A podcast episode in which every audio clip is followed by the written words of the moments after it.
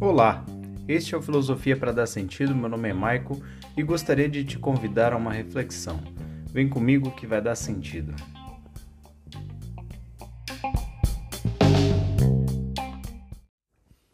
Vamos falar um pouquinho de razão. A palavra razão vem do latim rationem, derivado de ratio, que quer dizer determinar, estabelecer, julgar. A faculdade de raciocinar, de compreender, de ponderar as coisas, de dar sentido às coisas, e que deriva também da ideia de logos grega, que seria um princípio organizador do universo. Os filósofos pré-socráticos tendiam a querer dizer que logos era um conjunto de princípios que ordenava a matéria, que dava sentido à matéria.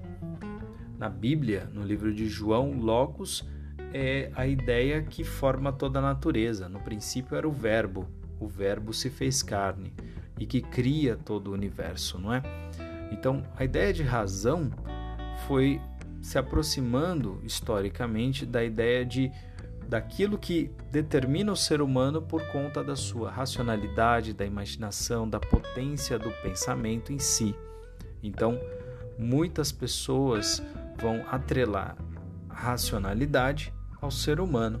Daí a gente pensar muito em Descartes falando penso logo existo, não é?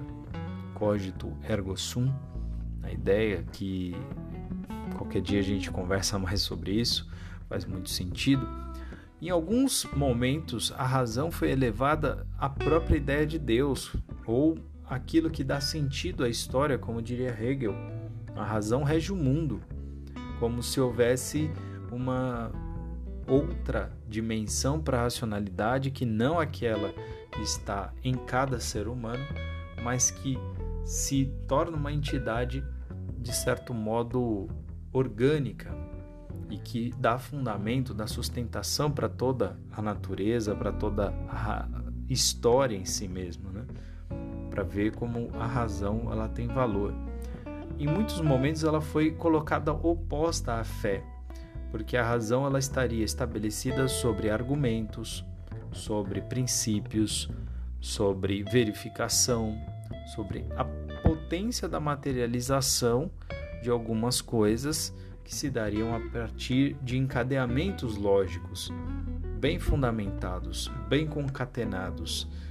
Houve-se até um momento em que a razão se mostrou como a grande salvadora da humanidade e em outros momentos houve até a crise, a reflexão sobre a crise da razão.